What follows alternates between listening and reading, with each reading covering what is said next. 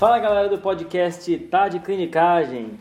Eu sou o João Mendes. E eu sou o Frederico Amorim. Hoje sem o Pedro e o Rafael que estão em Boston, né? Boston. Boston, né? Porque quem tem dinheiro vai para Boston. Quem não tem dinheiro fica trabalhando no Brasil, na verdade. Eu achei que E- você ia falar outra coisa, mas É, mas eh, deixa pra lá. É o Brasil. então, é o brasileiro. Então, hoje a gente vai fazer uma edição mais curtinha, a gente vai falar sobre índice tornozelo braquial, né, Fred? Boa. Então é, a gente vai só pincelar sobre esse exame associado à doença arterial obstrutiva, que acho que é um exame que às vezes a gente não pensa em fazer ou não sabe é, como ele é fácil de fazer e como é que ele ajuda a gente. É, a impressão, sempre que eu li, a gente lê, eu li na graduação a respeito, e a impressão que eu tive era que, assim, vários locais falavam e ninguém fazia. Não sei Exato, se é, exatamente. assim, todo lugar, faça índice braquial. E assim, na verdade, quando a primeira vez que eu fui ver como fazia o tornozelo braquial, eu vi que a minha impressão de como era feito era errada, na verdade. Mas enfim, o que é o índice tornozelo braquial? Sim, só para dar um roteirinho de hoje, então a gente vai falar do o que, que é, para quem pedir, a, a interpretação dele e por último, se depois dele tendo alterado ou não, se a gente pede mais alguma coisa, se tem algum outro exame que ajuda, né? Então, Boa. começando por o que é, né? Pronto, o índice tornozelo braquial, então, é o índice em que eu vou pegar a pressão sistólica no, no membro inferior sobre a pressão sistólica no membro superior e isso vai dar um número. É, esse índice é útil quando eu vou avaliar um paciente com queixas em membro inferior para ver se essa queixa tem origem vascular ou não. Né? Isso. E aí tem é, o que eu falei antes, né? Eu pensava que era feito de um jeito, antes era, e na verdade era feito de outro. Quando eu li a primeira vez sobre esse tema, eu pensava que o tornozelo braquial era feito assim. Você botava o seu dedinho lá na artéria pediosa e inflava o manguito. Ah, não, subiu aqui. Então essa é a pressão no membro inferior. Mas na verdade não é assim, né? É, tinha também a ideia de fazer com ausculta, né? Auscultar. Bota o etc. estetoscópio no pé do paciente. Exato, é. Complicado. Mas a gente precisa, na verdade, de um aparelho que é o Doppler, né? Isso. E aí, Que- só para lembrar que não é o Doppler do ultrassom, é um só Doppler. Ele é puramente Doppler, né? É tipo aquele da GO, né? Que a Exato, gente é. usa para ver BCF.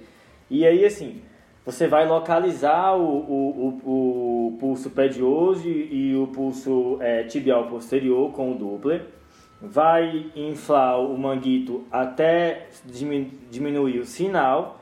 E depois vai desinsuflar o manguito lentamente. E quando o som voltar, é que essa é a pressão sistólica naquele, naquela artéria. Né? Você vai fazer isso tanto na artéria pediosa como na artéria tibial posterior. Lembrando que o som habitual de um pulso saudável ela tem três faces, certo? E à medida em que esse, esse leito vascular vai ficando mais doente, você vai tendo diminuição das fases que são audíveis. Com esse valor, você também vai aferir a pressão no membro superior com o, o Doppler também, certo? Então você vai fazer o mesmo processo, não é o método auscultatório com o, o estetoscópio, é um método com o Doppler, e vai ver o pulso nos membros superiores. E aí você vai pegar o maior pulso no membro superior e vai pegar o maior pulso de um- do membro inferior que você está avaliando, seja ele o pedioso ou o tibial posterior. E o índice então vai ser o maior é, em cima no numerador, o maior entre o pedioso e o tibial posterior sobre o maior no- dos membros inferiores, dos membros superiores. Então eu vou ter um ITB para a perna direita e vou ter um ITB para a perna esquerda, certo? O numerador vai ser sempre o maior entre o, o pulso pedioso e o pulso tibial posterior e o denominador vai ser o maior dos braços, ok? É, então, para fazer esse teste, o que que a gente só precisa? De um esfigmo e o Doppler. Não precisa de esteto a princípio. O Doppler é um aparelho pequenininho, dá para ter no consultório, não tem problema. E a- a- esse método de, de, de avaliação é como é só você pensar que é como se fosse a ausculta, em vez de sumir o som da, da, da sua ausculta, vai sumir o som do Doppler. E aí assim que volta o som, é como quando volta aqueles sonzinhos de Korotkov que a gente sabe para a ausculta da, da PA, a gente faz com o Doppler. Bem tranquilo de fazer a princípio, depois só, uma só uma divisãozinha, bem tranquilo também. Boa. Isso daí. E aí, então, o teste é basicamente isso, essa é a função dele. E aí a gente entra em quando fazer o, o ITB, né? E assim, é, essa é uma parte um pouco polêmica aqui, né? Porque existe, existem locais que sugerem que você faça o ITB em pessoas assintomáticas, né? Ou seja, como rastreio de doença arterial obstrutiva periférica. Porque assim, o lugar do ITB em uma pessoa sintomática ele é bem estabelecido. Agora, na pessoa assintomática, existe divergências de recomendações, né, Fred? É, então, como é que a gente vai pensar no ITB? Primeiro, lembrar que a gente está falando de doença arterial obstrutiva periférica, né? Então, a gente vai pensar em se o paciente tem fatores de risco, se ele tem sinais ou sintomas de ITB e juntando esses dois a gente vai ver se a gente vai pedir ou não. Então, no paciente que tem sinais ou sintomas de doença arterial é, periférica, aí sim, eu vou fazer o ITB para rastrear. Será que ele tem mesmo ou não tem? Esses sinais e sintomas seriam? Então vamos lá. Sinais é, de sintomas de TB. Então não é todo mundo que tem aquela sintomas classificação de, de DAOP, né? De DAOP. Certo. Puta, eu tô pondo ITB é. sempre, é. né? Sintomas de doença arterial obstrutiva periférica, Isso, DAOP. DAOP. Então Principalmente aquela claudicação clássica que a gente vê, então o paciente que tem dor ao fazer esforço físico, aí ele para e melhora, não, é, não está em 100% dos pacientes. Então tem vários pacientes que têm dores em membros inferiores, dores um pouquinho diferentes, mas que estão associadas normalmente ao esforço. Então doenças associadas ao esforço, né, dores associadas ao esforço na verdade, Pacientes que têm fator de risco, então quem que vai ser? Idosos, pacientes com diabetes, hipertensão, obesos, pacientes com história familiar ou com doença coronariana, doença coronariana ou doença cerebrovascular prévias. E aí, esses pacientes, no exame físico, eu vou ver como é que está o pulso, se ele tem algum sopro naquela região, se ele tem algum sinal visual de isquemia e Partindo de tudo isso, eu vou falar, vou pensar, será que esse é um paciente que tem é, doença arterial periférica? Se eu acho que tem, eu vou para o ITB. Agora a pergunta que o João falou, e se ele não tiver sintoma nenhum? O guideline 2016 da ESC fala o seguinte, paciente sem sintoma nenhum, o que, que eu faço? Se ele tiver fatores de risco muito fortes para ITB, eu posso para doença arterial periférica, eu posso considerar fazer o ITB. Agora, se é um paciente que tem qualquer é, sintoma e fator de risco, eu faço com certeza. O paciente que não tem histórico, não tem é, nenhum sinal nem sintoma, não vou fazer. Esse paciente não vale a pena fazer. Então, rastreio em população assintomática sem uh, alteração nenhuma não vale a pena. É, o que eu fico assim com essa recomendação é que, nossa, o cara é assintomático, certo? Uhum. O que é que vai mudar na minha conduta eu tenho o ITB alterado? Sim, é, isso fica a dúvida, né? Se ele tem. A ideia seria uma doença arterial silenciosa, né? O que pode mudar é se ele não tiver nenhuma outra alteração, eu posso tentar. Ele talvez alguns considerem. Estatina. Estatina, exato. É, exato, beleza. Essa é, é a sacada. Tá. Ah, ele tem uma doença arterial que, mesmo que ele não tenha sintoma, posso considerar a estatina para ele. Acho que essa é a ideia. É, é, é porque assim, essa discussão eu acho bem válida, porque a gente tem que sempre se perguntar por que, que a gente faz as estratégias diagnósticas, né? Porque a gente, senão a gente pode acabar criando diagnósticos artificiais ou, enfim, medicalizando coisas que não têm sentido, né? Eu acho, e eu já, a indicação de estatina está bem liberal. Se você for, for calcular aquele, é, aquele score de risco cardiovascular para um idoso, que hoje a recomendação é você iniciar a estatina pelo menos em, em intensidade moderada para quem tem o risco de evento cardiovascular em 10 anos maior do que 7,5%, a maioria dos idosos vai entrar nessa vai. recomendação. Então, assim, talvez eu acho que valeria a pena é, considerar esse rastreio no paciente que é, não tem sintomas e o meu risco não deu maior que tá 7,5. meio intermediário ali, Isso. junto com o score de cálcio. E eu quero refinar essa avaliação. Então, acho que talvez seja um, um, um... Aí ele talvez entre melhor, né? Mas então, é, só lembrar aqui um, um, uma coisa importante é que o paciente tem que estar em repouso para eu fazer o, o índice braquial, né? Ele tem que ter descansado aí uns 15 a 30 minutos. E aí você vai fazer essa técnica que a gente falou, e especialmente no paciente que está com claudicação, para ver se a claudicação ela é de origem vascular. Isso. Vale a pena lembrar que existem outras causas de sintomas em membro inferior, né? inclusive com claudicação também. Um grande exemplo é a estenose de canal medular.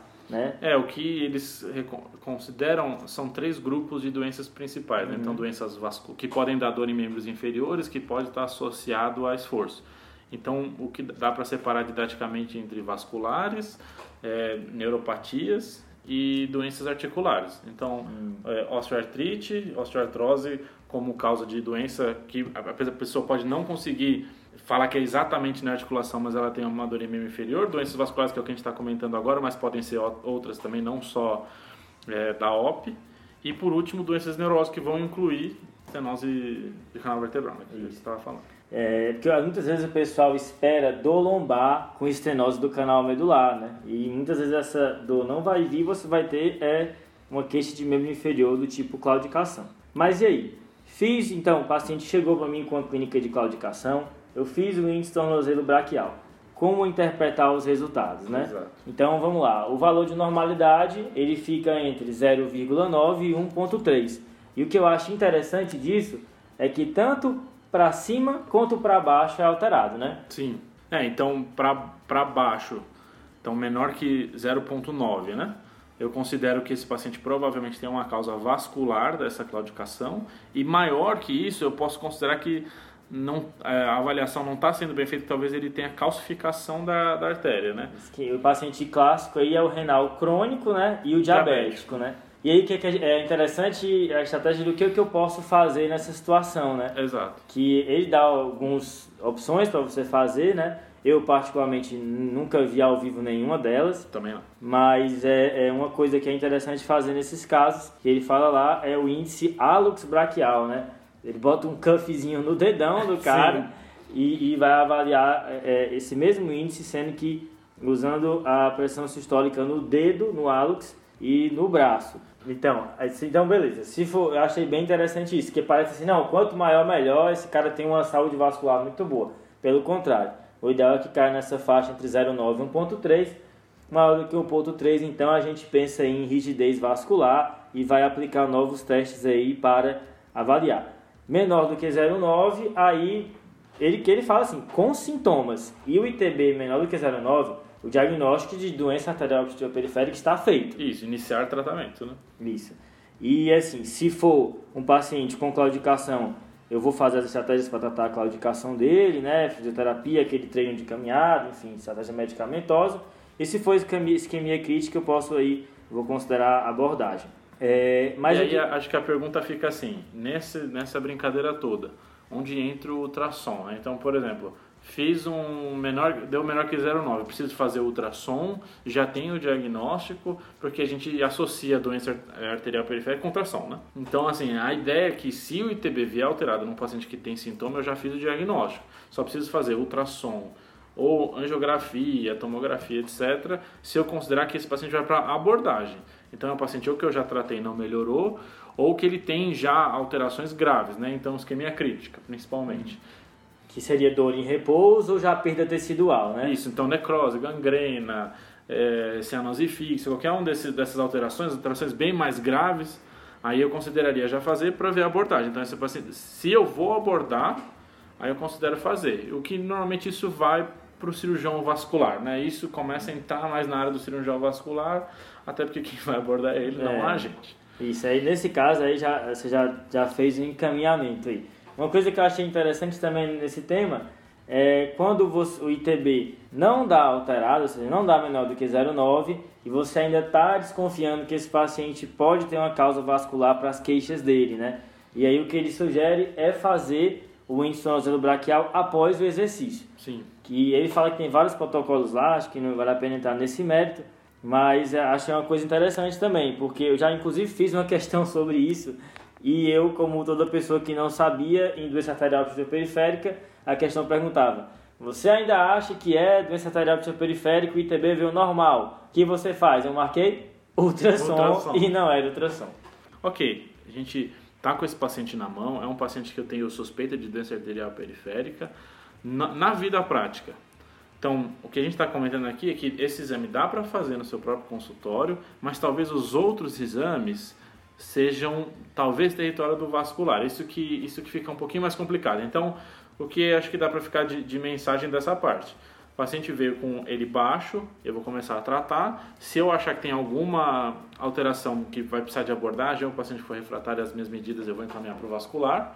Ou se o paciente tiver ele normal, mas eu ainda suspeito, eu posso tentar fazer esse, esse, esse exame ou ver algum local que tem um protocolo para fazer. E se ele tiver maior do que 1.4, também posso considerar é, mandar, porque esse exame do hálux braquial não é um exame tranquilo da gente fazer no consultório. Então ele vai ser um rastreio que a gente vai usar. Menor que 0,9, opa, eu consigo tratar. Os outros valores, talvez o paciente seja o paciente que eu vou encaminhar para o vascular para ele continuar a avaliação. E lembrar que o ITB se correlaciona também com eventos cardiovasculares, né? Sim. Quanto menor o ITB, maior a chance daquele paciente morrer de causas cardiovasculares. Então esse é um, é um detalhe bem importante aí que eles marcam nos, no material sobre isso.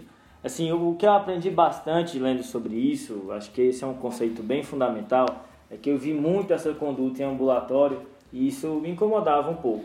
Chegava um paciente com queixa de compatível com doença arterial obstrutiva periférica e o que, que era feito? Ah, não, pede um ultrassom aí e encaminha para o vascular. Sim. Quando na verdade você poderia ter feito esse diagnóstico ali no ambulatório, certo? E já começar a tratar o paciente já feito o diagnóstico.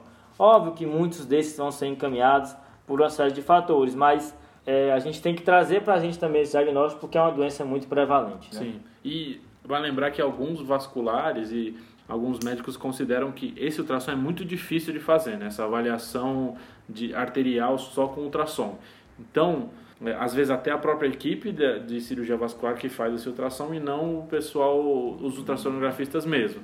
Então, assim, não é um ultrassom simples de fazer e dependendo do paciente, um ultrassom normal não excluiria. Aí é uma discussão que fica para a equipe dos vasculares, mas é só lembrar que o ultrassom não é um hiperexame nesse paciente, não é tão, tão fácil de fazer assim, diferente do, do ultrassom Doppler para TVP, por exemplo. Ah, sim. Beleza, vamos passar a regra então? Pode. Beleza. ITB é usado para? Rastreio em pacientes que têm sintoma ou com... É, algum fator de risco para diagnóstico de doença arterial periférica. Isso, eu faço ITB com um Doppler, né? Vou ver a, pressão, a maior pressão na, que entre a artéria tibio, tibial posterior e pediosa, esse número dividido pela maior das pressões entre as artérias braquiais. O valor da normalidade fica entre entre 0,9 e 1,3 em alguns lugares, 1,4 em alguns lugares. É, tem essa divergência, né? Se for maior é ruim, eu vou pensar em classificação, é, né? rigidez do leito vascular, normalmente o paciente clássico é o diabético e o paciente renal crônico. Isso.